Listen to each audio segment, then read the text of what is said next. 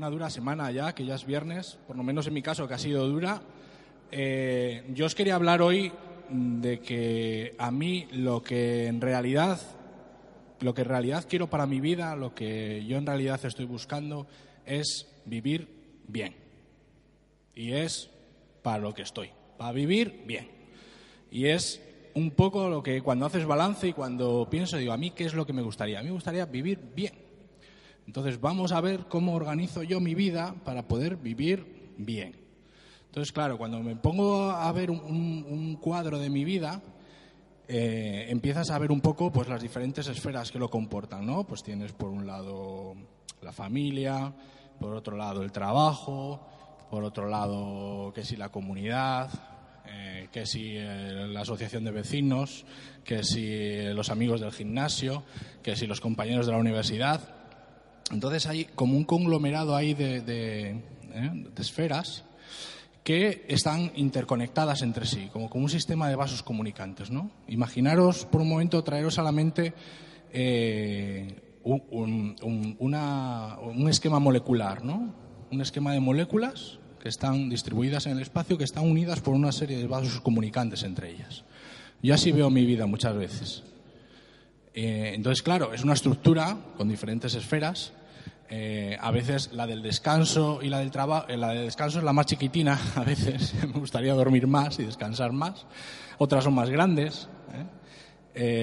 pero es una estructura que, claro, para vivir bien, yo digo, bueno, tengo que equilibrar esta estructura de alguna manera, tengo que buscarle un punto de equilibrio, tengo que buscar que, todo esto esté un poco alineado, ¿no? Porque si no, mi trabajo consiste en que esa estructura pues no se me caiga, ¿no?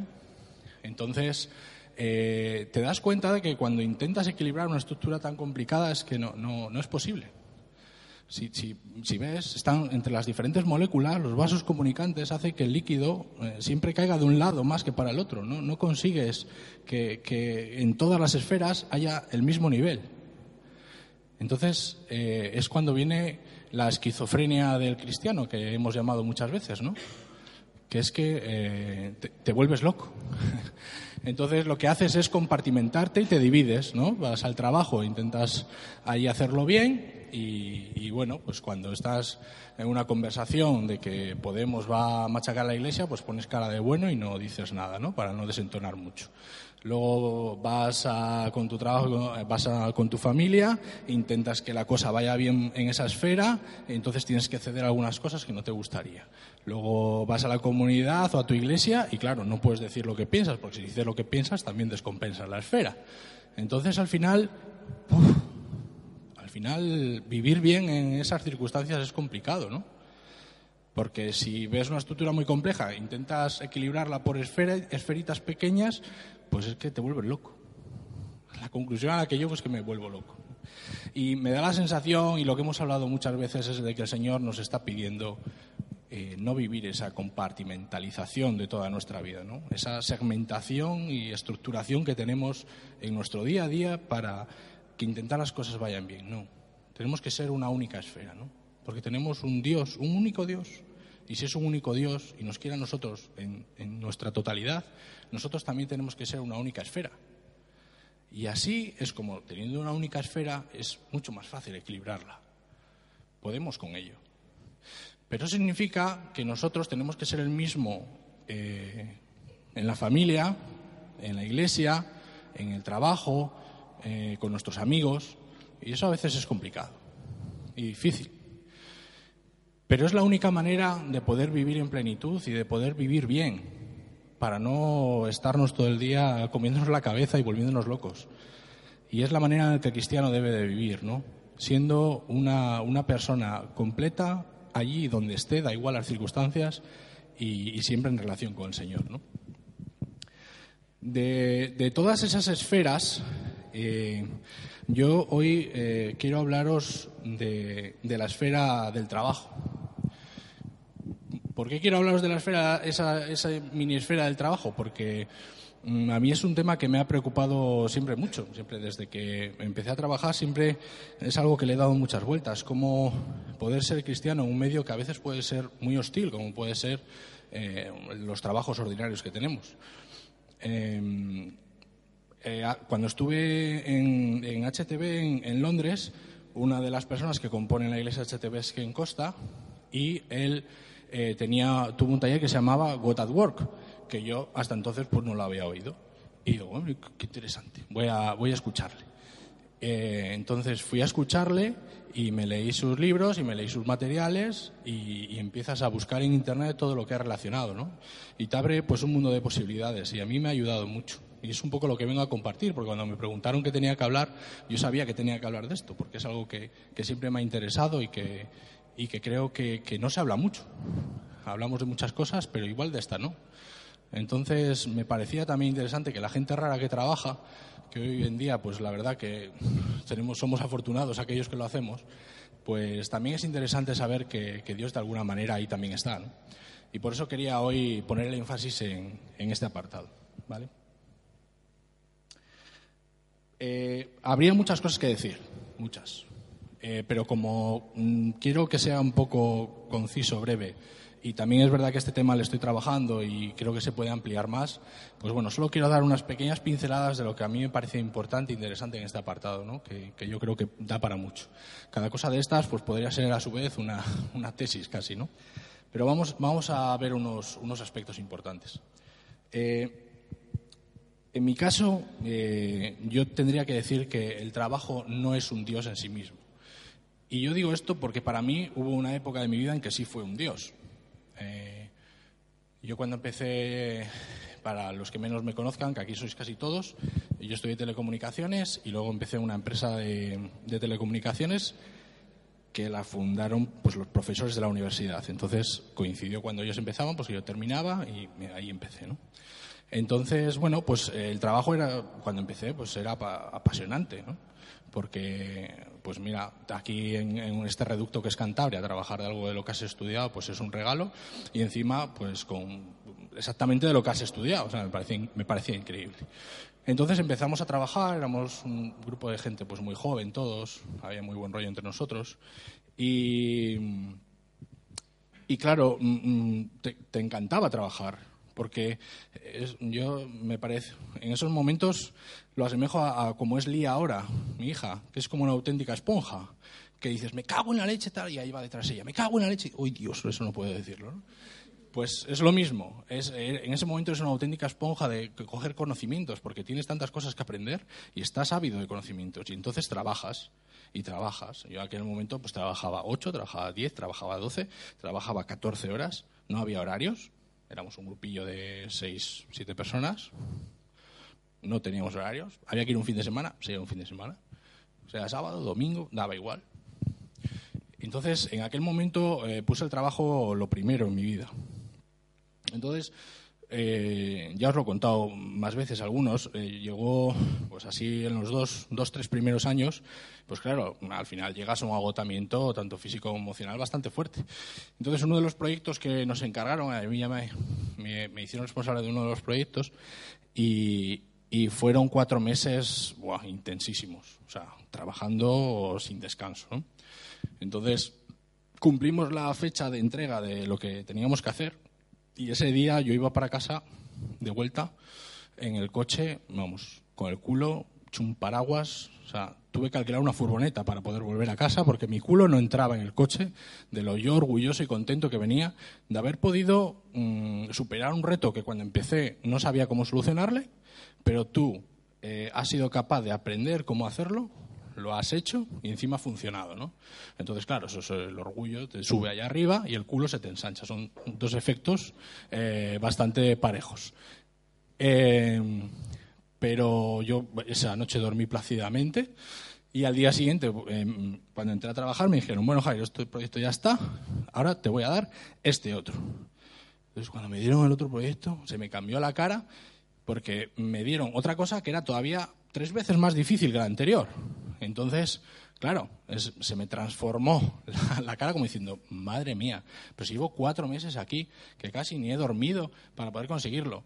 Si, tengo que hacer esto, que es tres veces más, tengo que dormir entonces tres veces menos, o cómo va esto? No, no puede ser, ¿no?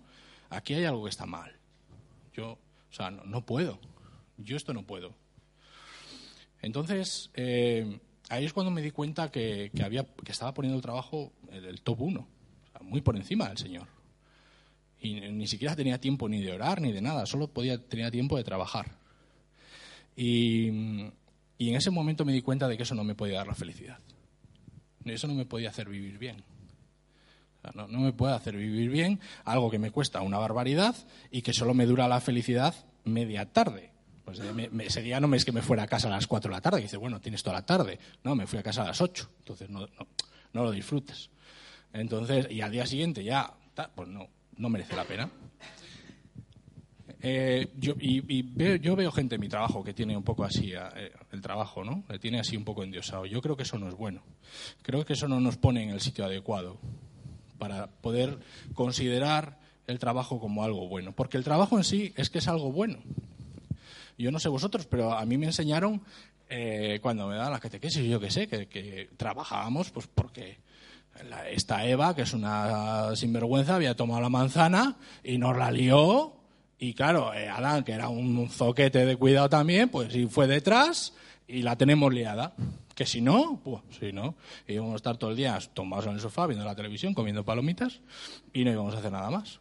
Eso es lo que yo entendí, no es lo que me dijeron. Igual es lo que yo entendí de lo que me dijeron. Vamos a dejarlo ahí para no tal. Eh, entonces, eh, luego te das cuenta de que no. O sea, de que el trabajo. Yo no sé por qué Dios hace las cosas como las hace, no lo sé. Un día se lo voy a preguntar cuando le vea, porque a mí me extraña. Pero es que el trabajo es bueno.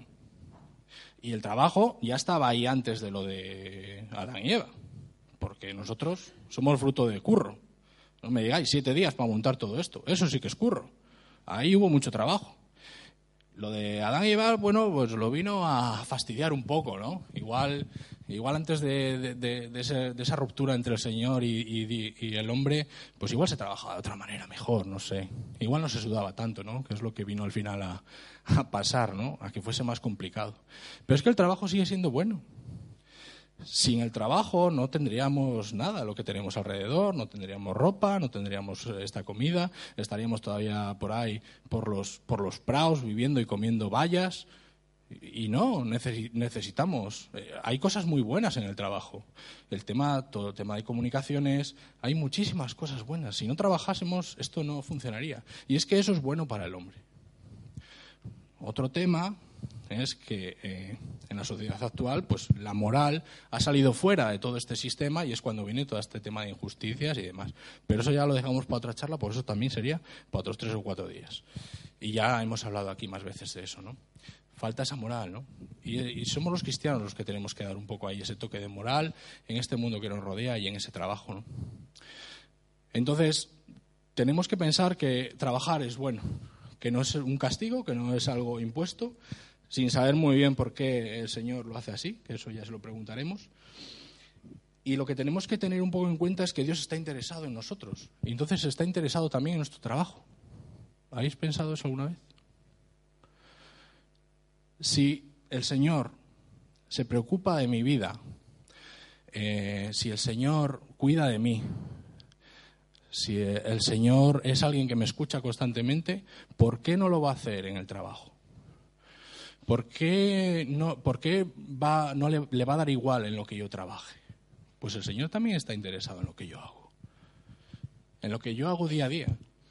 Y lo que yo hago día a día tiene que ser una cosa, lo que hablamos siempre, una cosa con visión, una cosa con propósito, una cosa que es importante. ¿Por qué es importante a los ojos del Señor? Yo comento esto porque me gustaría un poco que pensásemos, cuando salimos del trabajo un viernes más quemados que la pipa de un indio, que el Señor también está ahí y que igual estamos en el trabajo ese que estamos por algún motivo o tiene algo que ver, pero el Señor está interesado en lo que tú haces. Por eso es importante tener visión cuando uno decide dónde va a trabajar, para poder preguntarle a Dios qué es lo que quiere, si ese es el sitio, si no es el sitio, porque el Señor eso le importa de nuestra vida. Al final Él nos da siempre libertad, pero, pero lo, ideal es ponerlo a los pies del Señor. ¿Cuántas veces hemos hablado que lo más importante es hacer lo que, la misión que el Señor tiene para ti? ¿Por qué no puede ser eso un determinado trabajo? ¿Por qué no puedes desarrollar la visión que Dios te ha dado en un determinado trabajo? Igual estás hecho para hacer algo así. ¿Por qué no? O igual no estás hecho para ese trabajo en concreto. Pues óralo, medítalo. ponlo a los pies del Señor, pregúntalo a los amigos y a tus hermanos.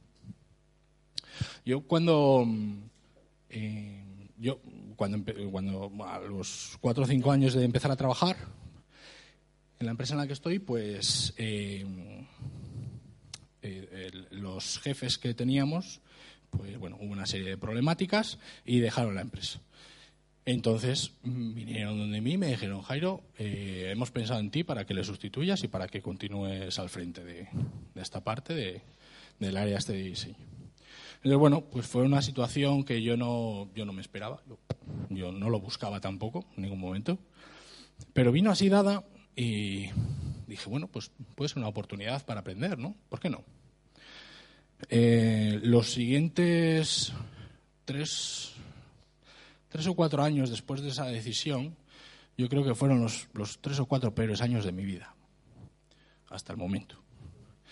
Eh, porque claro, yo tenía que ser eh, jefe de los que habían sido compañeros míos iguales. Entonces, eh, de repente, pum, te ponen un peldañito por encima.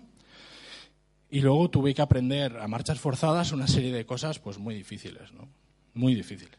Porque yo soy ingeniero, a mí nadie me ha enseñado no, me ha enseñado ese gran arte de las relaciones humanas y de, y de los recursos humanos en las empresas, ¿no? Eh, pues fueron muy, muy difíciles. Tener que aprender a, tratar con gente que, es complicada, en algunos casos que está enferma mentalmente, de alguna manera. Eh, tener que afrontar retos muy difíciles y tomar decisiones difíciles. Eh, de las peores decisiones que he tenido que tomar ha sido cuando ha habido que cuando hemos tenido por la crisis que hacer un, un ERE y hemos tenido que echar a veintipico personas. Entonces, cuando tú tienes que decidir de tu grupo de trabajo qué gente se va a casa, eso es jodido, ¿eh? Eso es difícil. Y os lo digo yo. Porque lo que quieres es hacer el bien. O sea, tú no, tú no tienes nada contra esas personas y probablemente en muchos casos es gente que está haciendo bien su trabajo y a la que aprecias, pero la tienes que echar. No por ellos, sino por los que se quedan. Joder, qué chungo eso. Yo lo pasé fatal, muy mal. Pero con el paso del tiempo, yo durante todo ese tiempo le he dicho, Señor, ¿por qué? ¿Por qué? No lo entiendo. Yo esto no lo he pedido. No he ido a ningún sitio a pedirlo. Yo no tenía afán de escalar ni de ascender. Yo estaba contento con mis electrones, con el soldador, con los componentes ahí, tranquilo durante todo ese tiempo le, he seguido preguntando, ¿no? He intentado eh, pues rezarlo, ponerlo a los pies del Señor en todo el momento de sufrimiento y al final eh, empiezas a ver que todo eso que has aprendido, en mi caso personal, parecía que podía, podía aplicarse a, a la comunidad, ¿no?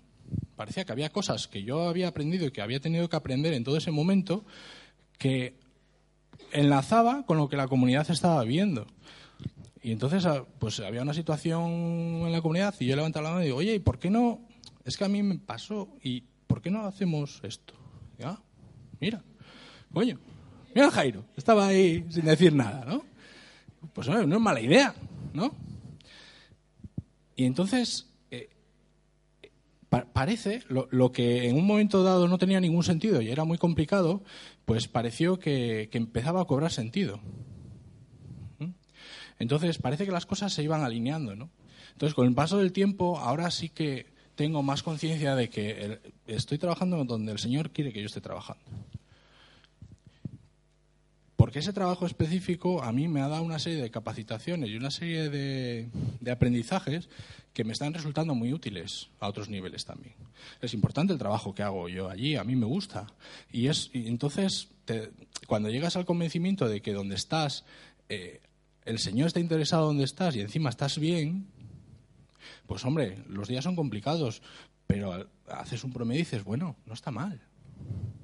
No está mal. Entonces, a mí e, este concepto me parecía muy interesante, ¿no? Para la gente que es lo que digo, que el viernes llega y tiene ganas de pegarle cuatro tiros al jefe, que no, no, no serían los primeros, ¿eh? pues mm, me parece que también está relacionado con el Señor. Y el Señor está ahí, trabajando con vosotros, está ahí todo el día. ¿eh? Y no, tenéis, no, tenemos, me estoy predicando a mí también, ¿vale? No tenemos que, dejar al Señor en la puerta del despacho, en la puerta del trabajo, le tenemos que llevar con nosotros adentro. Es de lo más difícil, ya lo sé, pero tenemos que hacerlo, porque Él está allí con nosotros también.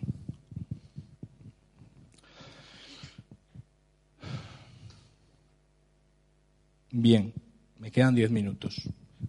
Voy bien.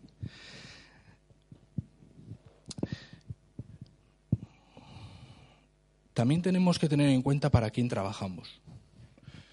Porque eh, cuando salimos así quemados del trabajo, eh, pues lo único lo que solemos hacer es insultar al jefe. Yo soy jefe y a veces voy para casa por el coche con las orejas coloradas. Digo, alguno ya me está poniendo, está poniendo a parir. ¿Eh? Y, tenemos que tener en cuenta para quién trabajamos. Eh, Colosenses 3:22. Esclavos, ofrezcan en todo a quienes aquí en la tierra son sus amos, no solamente cuando ellos les estén mirando para quedar en bien con ellos, sino de corazón sincero por temor al Señor.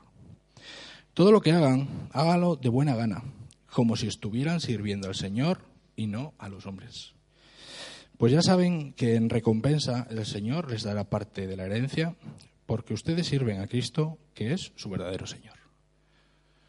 Eso es un cambio de concepto que a mí me parece interesante. Yo, no tengo problemas con, mi jefe, por suerte, no, tengo ninguna queja. Pero me gusta pensar que lo que estoy haciendo allí, mm, en realidad, no lo estoy haciendo para mi superior, sino que lo estoy haciendo para el Señor. Y eso me obliga a que el trabajo que yo haga lo haga bien, porque el que me está mirando no es mi jefe, el que me está mirando es el Señor. Y si el Señor me ha dado una serie de dones, los tengo que desarrollar en mi trabajo y los tengo que potenciar, lo tengo que hacer en todo momento, no solo cuando me está mirando el jefe, porque es que el Señor me está mirando en todo momento. Entonces, tengo que, hacer lo mío lo mejor posible, porque mi, mi jefe es el Señor, al que yo le he entregado toda mi vida. No es el zoquete este que tengo aquí encima que me está dando la chapa y que está todo el día y que no puedo con él. No, no, si ese está ahí, ya lo sé.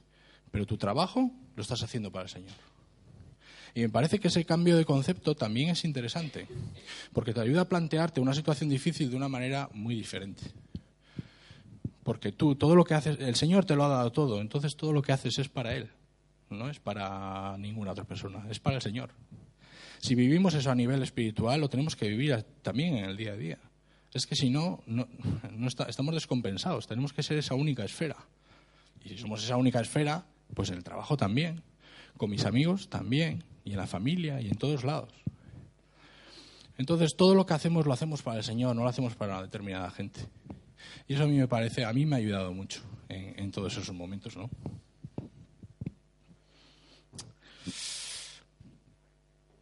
Más ideas.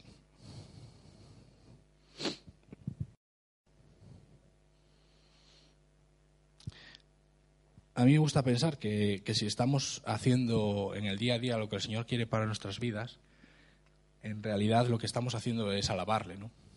Entonces, eh, pues este, este hombre en el libro habla muchas veces de My workstation is my worship station. Mi estación de trabajo es mi sitio de alabanza. Porque trabajar y alabar en el fondo es lo mismo. Vienen de una raíz común. Si estás haciendo lo que el Señor te ha pedido hacer, ¿qué más gozo podemos tener en esta vida? Cuando tú sientes que estás haciendo lo que el Señor te ha mandado hacer, sea lo que sea, ¿qué más podemos pedir? Si el Señor te ha mandado plantar patatas y es lo que estás haciendo, no puedes pedir más en esta vida. Pero si además eso que lo hacemos, lo hacemos de una forma que le honremos constantemente con nuestra actitud cuando lo hacemos, pues es ahí está esa gratificación en todo lo que hacemos. Por eso es importante honrarle en todo lo que hacemos y hacer lo que el Señor nos está pidiendo para nuestra vida. Eso implica que no hay un trabajo mejor para el Señor y otro peor. Es decir, no significa esto que como eres, eh, ¿no? estás trabajando en una parroquia, estás ahí metido o liberado al 100% en una parroquia, tu trabajo, por tener relación con la iglesia, es mejor que, pues, que el de Anabel, que está con sus tutelados por allí, o el de Dolos, que está en el ayuntamiento, o el mío, que estoy yo con mis electrones y mis cosas. No, no son trabajos mejores ni peores. El Señor nos quiere en todos ellos porque estamos haciendo lo que el Señor nos está pidiendo, o por lo menos intentándolo. Entonces, eh, tenemos que relativizar eso, ¿no? Yo lo digo porque en mi caso sí que me pasa que a veces, jolín, pues estás allí en el trabajo y me pongo, pues tenía que hacer esto de la comunidad y tal, y me voy a poner a hacerlo. Y, y luego pienso, jolín, no es lo correcto. Si el tiempo que estoy trabajando, estoy trabajando, tengo que estar haciendo las cosas de mi trabajo. No tengo que estar haciendo ningún otro. No es más importante otro trabajo. En ese momento, la prioridad es trabajar allí y dar lo mejor en aquel momento y en aquellas circunstancias. Y eso también es interesante. Tampoco hay que rayarse en exceso, ¿no? Al fin y al cabo, el Señor lo que nos pide es que allá donde estemos, lo que hagamos, lo hagamos de corazón. Y lo que hagamos, lo hagamos honrándole e intentando hacer su voluntad. Y digo intentando porque no siempre escuchamos lo que es su voluntad. Yo soy un sordo espiritual brutal. Entonces, yo no escucho, me dice directamente, pues no, ahora tienes que trabajar aquí, ahora tienes que trabajar allá. No. Tú intentas buscar su voluntad y a veces te equivocas, ¿no? Eh, hablaba con. me preguntaba una vez una chica, ¿qué, hago? ¿Trabajo aquí o trabajo allí? Tengo esas dos opciones. ¿Qué hago? no lo sé. Pero es que en el fondo yo te diría que hasta da igual. Inténtalo. Ya está. Tú inténtalo del corazón. ¿Intentas de corazón que crees que esto es lo que el Señor te está pidiendo? Pues inténtalo. Si no es, no te preocupes. Que te va, si, está, si clarísimamente no es, no sé, o te va a caer un rayo ahí encima del coche, te le va a destrozar, o se te pincharán las ruedas siempre que vayas a currar, o algo pasará que no será tu sitio y tendrás que cambiar. Pero si tú lo has intentado de corazón, si tú has puesto eh, pues la, actitud de decir, mira, Señor, voy a hacer lo que tú quieras, no tengo claro, pero mira, yo creo por aquí, a ver qué pasa. Pues eso es lo realmente importante, tener esa actitud de corazón al hacer esas cosas, ¿no? Entonces tampoco debemos de rayarnos en exceso. ¿Es este mi sitio? ¿No es este mi sitio? y aquí volviéndose loco. No, hombre. Vamos a seguir y vamos a ver lo que el Señor nos va diciendo, leamos los acontecimientos, recemos, comentémoslo a los hermanos, eh, preguntémoslo a gente que, quizás sabe más y ya vamos viendo, no hay que agobiarse tampoco en exceso.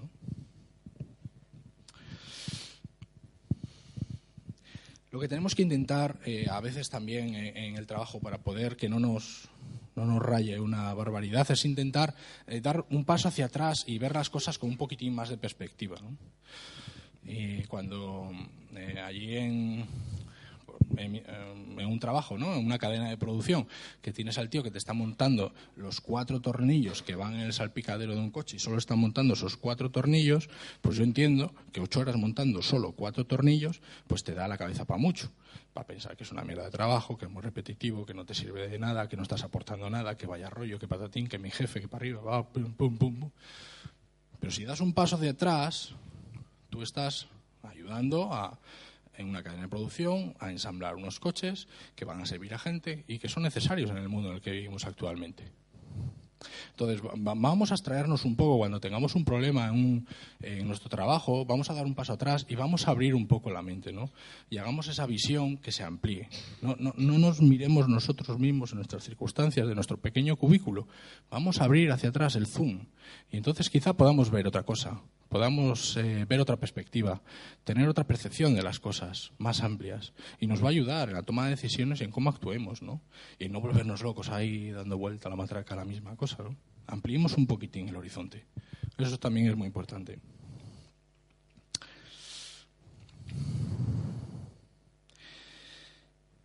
Bueno, eh, os diría alguna cosa más. Eh, a mí una de las cosas que me gusta eh, cuando lo leí, es que me pareció muy ciertas, es que eh, lo que nos pasa a veces, que nos frustramos muchísimo, es que no nos sale, algo y, y nos desmoronamos. Pero una frase que me gusta que dice, en ocasiones nuestro plan B resulta ser el plan A del Señor. Eh, y os puedo contar una pequeña historia que en, relacionada con mi trabajo, que pues al principio de la crisis, 2007-2008, ya cuando las cosas empezaron a poner feas, pues nosotros eh, optamos a un proyecto muy importante que era para era para la, unidad militar de emergencias, esta que va cuando hay un incendio, un, río se desborda o algo así, pues ellos tienen unos sistemas de comunicaciones eh, en camiones satélite para poder comunicarse pues allá donde van, que no dependan, dependan ahí del cable de la línea telefónica, ¿no? Eh, entonces nosotros optamos ahí a ese proyecto y era un proyecto muy importante, mucho dinero. eh, pues yo allí en ese proyecto luché muchísimo. Eh, tuvimos que hacer pruebas a los equipos, en un laboratorio, en otro, y estaban decidiéndose entre, entre dos, entre dos equipos, el nuestro y el otro de la competencia, de unos canadienses, parece que no sé. Y, bueno, pues fueron unos meses ahí de lucha, bueno, fue una locura, fue una locura. Eh, la decisión final la perdimos por una hoja de papel puesta de canto. Esa es la diferencia que separó nuestra propuesta de la otra propuesta. Eh, además, yo creo, me suena que yo recibí una llamada de, del militar en cuestión un sábado por la tarde estaba yo, y iban a tomar la decisión ya el viernes, pues era el sábado y me llamaron, oye Jairo, esto para yo, pues mira, esto así, así, vale, vale. Y el lunes me dijeron que, que lo habíamos perdido, por el canto de la hoja, pero lo habíamos perdido. A mí me sentó fatal. Eran más de medio millón de euros, que la situación económica en la que estábamos era, vamos, o sea, es como, es como si viene uno y te clava un machete por detrás, o sea, estás muerto. Eh, entonces fue, un, golpe muy duro para nosotros. Y para mí personalmente, porque yo era el responsable de que eso saliese. Pues mm, en aquel momento yo lo vi como un auténtico fracaso y no entendía por qué el Señor hacía eso. ¿no? Eh, pues lo curioso del tema es que después de, de cuatro años tuvieron muchísimos problemas en ese proyecto y no pudieron entregar los sistemas finalmente al ejército hasta cinco años pasados. Entonces, o sea, lo que nosotros hacíamos era parte de un sistema mayor. Entonces, el sistema grande tenía unas determinadas problemáticas por las cuales esos equipos no los pudieron entregar hasta cinco años más tarde. Si nosotros llegamos a haber ganado el proyecto, llegamos a haber comprado todos los materiales, los llegamos a fabricar y tenemos todos en nuestro almacén allí esperando cinco años, nosotros, yo, yo no estaría trabajando en mi empresa ahora mismo porque mi empresa hubiera quebrado, literalmente, técnicamente hubiera quebrado, con los, tiempos que corrían, con los problemas económicos que ha habido y demás, hubiéramos quebrado. Pero eso lo veo ahora. En aquel momento yo no veía nada. Yo lo, que veía era que habíamos perdido medio millón de euros y a ver qué íbamos a hacer. ¿no? Pues a mí eso es un ejemplo que lo recuerdo muchas veces como algo muy positivo y que nos tiene que enseñar de que a veces no, no es lo, lo que nosotros vemos, hombre que el Señor lo ve desde arriba, que tiene una visión más amplia. Que es que igual nos empecinamos en A y que no, que tiene que ser B, no sea necio. Pero yo quiero A, pues no, es B, ten paciencia. Pues eso nos pasa muchas veces también en el trabajo. El Señor nos cuida allá donde estemos, da igual. Entonces fiámonos también de Él, ¿no?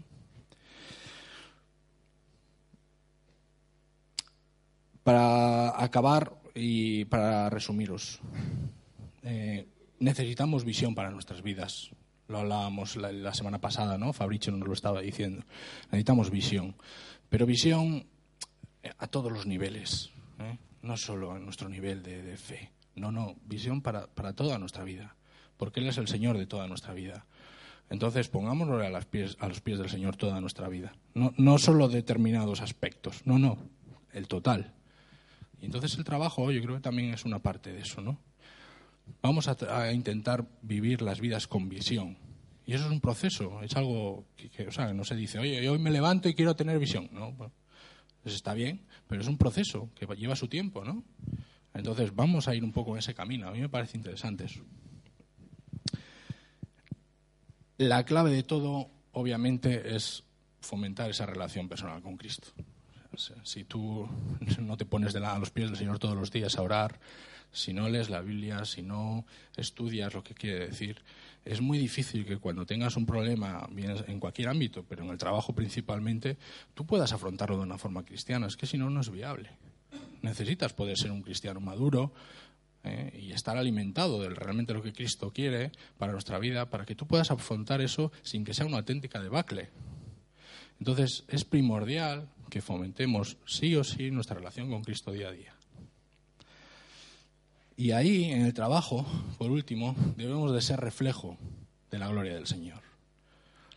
Debemos de ser reflejo de Él.